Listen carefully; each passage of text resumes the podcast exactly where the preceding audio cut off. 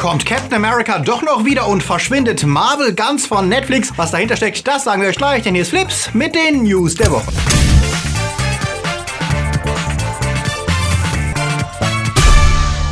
Die Themen der Woche. Neue Gerüchte zu Avengers 4 Post-Credit-Scene. SpongeBobs Vater ist tot. Artemis Fowl als neuer Potter. Stan Lee-Helden als Serie in China und Fake PS5 enttarnt. Flips wird im Dezember unterstützt von unseren Flips Guardians. Akoya, Anja Scholz, Alec Trasher Newhold, Onno Treipholz, Dennis Heide, Kati Uzumaki, Daniel Schuh, Marc-André Schreiber, Toni Barth, Derby, Dominik Richter, Silko Pillasch, Luca Kamens, Sepp Kerschbaumer, JFK Faker, der Twaslöper und T-Unit CB. Ein großer Dank geht natürlich auch raus an unsere Flips Junior Guardians. Vielen Dank für euren Support. Wenn ihr auch unter der Woche keine Flips News verpassen wollt, dann folgt uns doch auf Twitter, Facebook oder Instagram. Artemis Fowl wurde ja kurz nach Harry Potter zu einer der meistverkauften Jugendbuchreihen. Doch im Gegensatz zum freundlichen Zauberlehrling Potter war Artemis aus anderem Holz geschnitzt. Ein hyperintelligenter, manipulativer und skrupelloser Zehnjähriger, der versucht, die magische Welt der Elfen für seine Zwecke auszubeuten und der von einem ebenso loyalen wie brutalen Leibwächter namens Butler beschützt wird. Dass sich Artemis vom Arschloch zum Menschen wandelt und schließlich sogar mit seiner Widersacherin,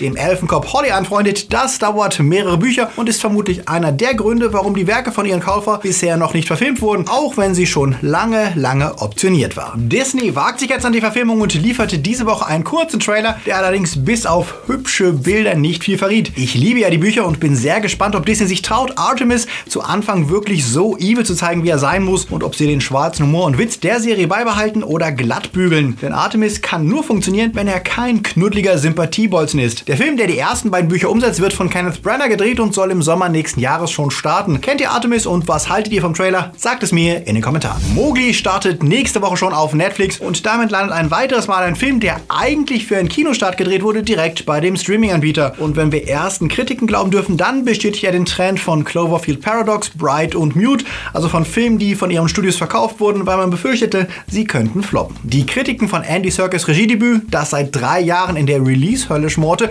weil man den Direktvergleich zu Disneys Remake vermeiden wollte, die Kritiken sind eher düster. Die grimmige Variante des Dschungelbuchs kann trotz der tollen Besetzung nicht überzeugen, da das naive Drehbuch der realistisch düsteren Inszenierung nicht entspricht und auch die Animation der Tiere ein wenig weird aussieht, trotz toller Schauspieler wie Benedict Cumberbatch, Kate Blanchett und Christian Bale. Medienanalysten warnen, Netflix muss aufpassen, dass sie mit zu viel teurer C-Ware nicht zur Schutthalde für problematische Filme werden. Wobei wir andererseits auch die guten Werke nicht vergessen dürfen. Perlen wie Orson Welles Spätwerk The Other Side of the Wind und die dazugehörige Doku, Jared's Game, 22th of July, Alex Strangelove, Okja und To All the Boys I Loved Before sind nur einige der wirklich guten Werke, die Netflix dieses Jahr als Originals veröffentlicht hat und die so von deutlich mehr Leuten gesehen wurden, als sie es im Kino wohl geschafft hätten. Ab 7. Dezember könnt ihr euch selbst ein Bild machen von Mowgli. Noch ist Spider-Man Into the Spider-Verse oder A New Universe, wie er hierzulande heißt, noch nicht mal gestartet. Da werden auch schon Fortsetzungen angekündigt. Wohl ausgehend vom extrem positiven Hype um den Film und beflügelt vom Venom-Kassenerfolg hat Sony gleich zwei Filme in Auftrag gegeben. Der Macher von Avatar The Last Airbender, Joachim de Santos, soll die Fortsetzung drehen,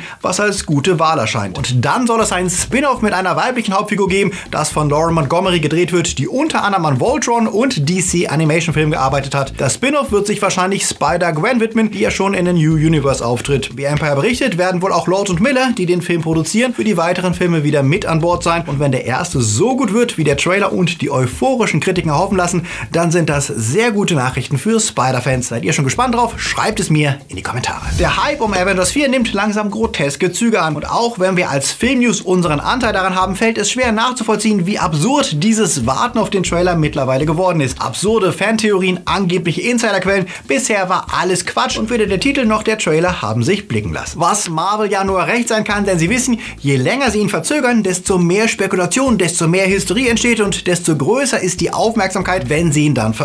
Und Marvel weiß sehr genau, wie sie dieses Spiel spielen und die Fans anfüttern. In einer Zeit, in der jeder Tweet und jedes einzelne Bild begierig von Fans aufgesaugt und dekonstruiert wird, um Informationen zu erlangen, die man früher einfach durch Abwarten bekam. Joe Russo, einer der Regisseure von Avengers 4, gab dafür diese Woche wieder ein gutes Beispiel, als er im Gespräch mit USA Today sagte, Chris Evans ist noch nicht fertig mit Captain America. Was? Hatte sich der Schauspieler nicht gerade auf Twitter emotional und endgültig von der Figur verabschiedet, was überall so verstanden wurde, dass der Cap Avengers 4 wohl nicht überleben wird. Immerhin ist Evans aus dem Vertrag raus und wollte sich anderen Dingen zuwenden, hieß es bisher. Was bedeutet es, wenn Russo jetzt sagt, der letzte Drehtag von Avengers 4 wäre für Evans so besonders emotional gewesen, weil er wusste, dass er mit der Rolle noch nicht fertig wäre. Erklären könne er die Aussage jetzt noch nicht, aber das Publikum würde es schon verstehen, wenn sie es sehen. Was bedeuten könnte, dass Evans noch etwas für den Film nachdrehen muss, aber vielleicht ja auch, dass er in einem der kommenden anderen Filme vielleicht noch einen Auftritt hat. Werden wir ihn vielleicht in Captain Marvel sehen, was eigentlich unwahrscheinlich ist, da er zu einer Zeit spielt, als der Cap noch im Eis lag. Oder gibt es ein Cameo in Spider-Man Far From Home? Oder muss er seine Sterbeszene in Avengers 4 alleine nachdrehen? Russo grinst und schweigt und hat zusammen mit seinem Bruder wohl auch genug zu tun, den Film fertigzustellen. Die jetzige Rohschnittfassung ist wohl um die drei Stunden lang und wäre damit der längste MCU-Film bisher. Doch zumindest eine Gewissheit verkündeten die Russos, als beim Special Screening letzte Woche Infinity War nochmals gezeigt wurde, entkräfteten sie die Fantheorie,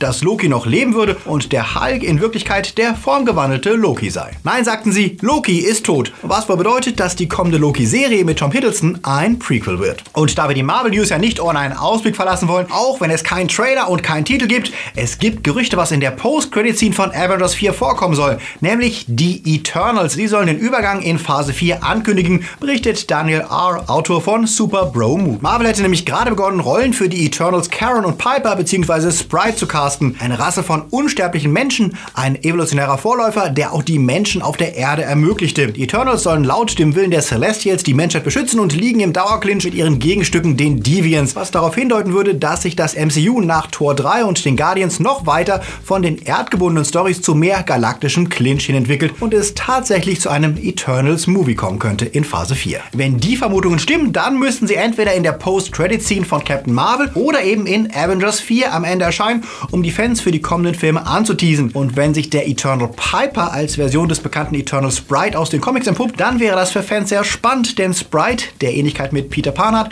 ist wohl der Loki der Eternals. Ein unberechenbarer Trickster, der deutlich weniger abgehoben daherkommt als seine Kollegen. Was denkt ihr darüber und wollt ihr mehr MCU-Abenteuer im Weltraum? Sagt es uns in den Kommentaren.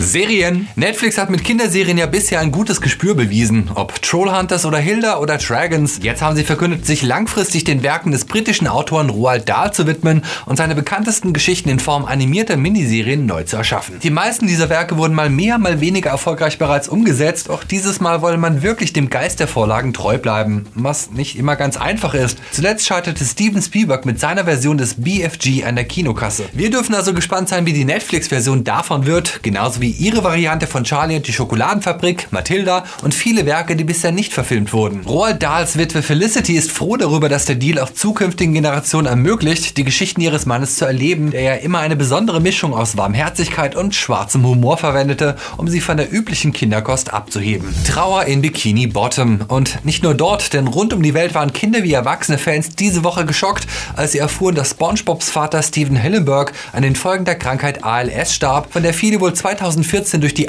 Bucket Challenge das erste Mal gehört hatten. Hillenburg, ein ausgebildeter Meeresbiologe, hatte 1999 den kauzigen Schwammkopf Bob und seine Freunde erfunden und zu einer der liebenswertesten und langlebigsten Cartoonserien der Nullerjahre gemacht. In SpongeBob zelebrierte er nicht nur den schrägen Humor, sondern auch seine humanitären Werte, Toleranz und Respekt für Außenseiter. Im vergangenen Sommer enthüllte er in einem Variety-Interview, dass er der schweren Nervenkrankheit ALS leidet und hoffe, so lange wie es geht, an SpongeBob weiterarbeiten zu können. Letzte Woche verlor er den Kampf gegen die Krankheit mit gerade mal 57 Jahren. Das Netz und viele prominente Kollegen trauten um ihn, wie zum Beispiel David Hasselhoff, der heute noch von vielen Kids erkannt werde, weil er doch der aus dem SpongeBob-Film sei. Nicht nur er, sondern auch Steven Hillenburg werden dank des gelben Schwammes für immer erinnert werden. Was ist eure liebste SpongeBob-Erinnerung? Schreibt sie uns in die Kommentare. Beim kürzlich verstorbenen Stan Lee können wir jetzt schon sicher sein, dass er unvergessen bleibt. In den Cameos kommender Filme werden wir ihn noch mal sehen, aber auch seine Werke werden weiterhin Inspiration für Filme und Serien bleiben. Die chinesische Produktionsfirma Samsung International hat jetzt die Rechte an seiner Idee The B-Team angekauft und plant daraus zwei Serien für China und Südkorea zu machen. Das B-Team soll aus einer Reihe von zweitklassigen Superhelden bestehen, die gegen den verrückten Wissenschaftler antreten, der sie erschaffen hat. Die Produzenten erhoffen sich durch die zwei unterschiedlichen Adaptionen größere Resonanz beim jeweiligen Publikum und hoffen sogar, dass bei Erfolg ein Hollywood-Remake in Frage kommt. Ob das klappt, wissen wir dann 2020, wenn die Serien anlaufen sollen. Autsch! Netflix räumt auf und trennt sich von seinen Marvel Connections Productions. Das hatten wir neulich schon befürchtet, als erst Iron Fist und dann Luke Cage abgesetzt wurden, beide mal nach gerade zwei Staffeln. Und jetzt erwischte es auch den einzigen Vorzeigehelden, Daredevil, dessen vierte Staffel wurde gecancelt und Netflix veröffentlichte eine merkwürdige Erklärung dazu. Man sei stolz auf die Serie und wolle diese mit der tollen dritten Staffel beenden. Die Serie bleibe ja weiterhin im Netflix-Programm und Daredevil würde in anderer Form in Marvel-Projekten auftauchen. Wait, what? Das klingt ein bisschen, als hätte Marvel selbst entschieden, dass ihre Figur doch lieber wieder selbst produzieren wollen, als sie bei Netflix zu lassen. Wenn das stimmt, ist es die Frage, ob das passiert, weil Disney dem Konkurrenten Netflix keine attraktiven Figuren überlassen will, ob sie planen, ihn in Film auftreten zu lassen oder ob sie sogar eine eigene Daredevil-Serie für Disney Plus, das kommende Streaming-Angebot, planen. Fans sollten sich auf jeden Fall schon mal innerlich darauf einstellen, dass auch Jessica Jones und der Punisher vielleicht nicht mehr lange weiterleben werden auf Netflix. Doch Disney muss nicht der zwingende Grund sein, denn Netflix ist dieses Jahr deutlich härter geworden, was Absetzen angeht. Und nach dem Flop von Iron Fist und der Defenders-Serie und generell sinkendem Interesse an den Stadtteil-Avengers könnte es auch pragmatische Gründe haben, dem Mini-MCU den Stecker zu ziehen. Was denkt ihr darüber? Schreibt es in die Kommentare. Die Old Gen in Form der Xbox One X und PlayStation 4 Pro erleben gerade einige der stärksten Spielejahre seit langem und selbst ihre schwächeren Normalversionen können sich über gutes Futter wahrlich nicht beklagen. Besondere Sonys Exclusive-Titel suchen am Markt ihresgleichen. Doch auch wenn Spiele wie Red Dead Redemption 2 das Open-War-Genre revolutionieren und eine grafische Pracht entfalten, die zeigt, was die alte Hardware wirklich kann, die Fans rutschen gespannt auf ihren Stühlen umher und warten auf die Nachfolger. Bisher gilt 2020 als wahrscheinlichstes Jahr für das Release der neuen Xbox und PlayStation 5, aber immer wieder wird schon 2019 ins Gespräch gebracht und letzte Woche geisterte ein neues Foto durchs Netz, das angeblich die neue Konsole schon zeigte. Doch das war, wie so viele Bilder zuvor, kein Leak. Es war nur eine Designstudie der Seite Let's Go Digital zusammen mit dem Bonami Computer Museum. Das sind also wieder mal nur Demo-Bilder, die benutzt werden, um über die kommende Konsole zu berichten, genauso wie es viele andere Entwürfe im Netz gibt, die aber alle nicht von Sony selbst stammen. Sie sind also genauso fake wie die Berichte der russischen Tech-Seite RosetteCat, die behauptete, sie hätten einen PS5-Prototypen in die Finger bekommen. Das bedeutet, es bleibt weiter Spekulation, wann die PS5 genau erscheint und wie sie aussieht und wir können uns weiterhin auf die PS4 konzentrieren oder von mir aus auch auf die Xbox One, wenn man auf gruselige Menüs steht. Und Nintendo meldete sich diese Woche auch wieder zu Wort und zwar mal mit etwas Positivem. Während alle Welt im Smash Bros. Hype ist und darauf wartet, wieder in die Massenkeilerei einzusteigen, hat Nintendo eines der größten Ärgernisse der Let's Player Welt entschärft. Sie schaffen nämlich das Nintendo Creator Programm ab, das wohl jeder gehasst hat. Nintendo ist ja notorisch dickisch, wenn es um die Verwendung ihrer Spieleszenen in Videos ging und kassierte gerne mal 100% aller Werbeeinnahmen davon und nur angemeldete Nintendo Creator konnten diese Summe auf 30% reduzieren, wenn sie sich auf zeitraubende und drakonische Überprüfungen und Inhaltskontrollen einließen. Ende Dezember wird dieses lästige Programm jetzt eingestellt und zukünftig dürfen Szenen für Let's Plays und Reviews verwendet und monetarisiert werden. Vorausgesetzt, sie werden ausreichend kommentiert und in Kontext gesetzt und erwecken nicht den Eindruck, offiziell von Nintendo zu kommen. Ein großer Schritt in die richtige Richtung, der zeigt, dass Nintendo wohl durchaus lernfähig ist und wohl mehr Videomacher ermutigt, zukünftig auch wieder ihre Titel zu behandeln. Was sagt ihr dazu? Sagt es uns dort unten irgendwo. Singen und tanzen und Zombies. Hier sind sie, unsere Starts der Woche. Anna und die Apokalypse ist der Überraschungshit eines Endzeit-Zombie-Musicals, denn wenn die Welt zerfällt, ist Singen das Einzige, was uns noch bleibt. Wenn zu Weihnachten die Zombies kommen, ist es also Zeit ins Kino zu gehen. Das finden die Kritiker, die sich gut unterhalten fühlten. Sie geben dem ungewöhnlichen Weihnachts-Singspiel ähm, im Schnitt sieben Punkte für Anna und die Apokalypse. Widows tödliche Witwen ist die Adaption einer britischen Serie. Darin wollen vier Bankräuberwitwen das beenden, was ihre Männer nicht geschafft haben. Der neue Film ist laut den Kritikerkollegen ebenso unterhaltsam wie nachdenklich und obendrein blendend besetzt. Das reicht im Schnitt für 8 von 10 Punkten bei den Kritikern für Widows. Under the Silver Lake ist der Nachfolgefilm vom Regisseur von It Follows. Doch wer sich hier ähnlich bekömmliche Genrekoste hofft, der sollte umdenken. Denn die Story, in der Andrew Garfield eine Verschwörung in Hollywood auf die Spur kommt, ist alles andere als leicht verdaulich. Die Kritik ist gespalten und schwankt zwischen faszinierend, ambitioniert und schwurbeliger Nonsens. Und das zeigt sich auch in der Durchschnittswertung. Da gibt es nur 6 Punkte für Under the Silver Lake. Letzten Donnerstag ist der Grinch gestartet und passend dazu gibt es etwas zu gewinnen.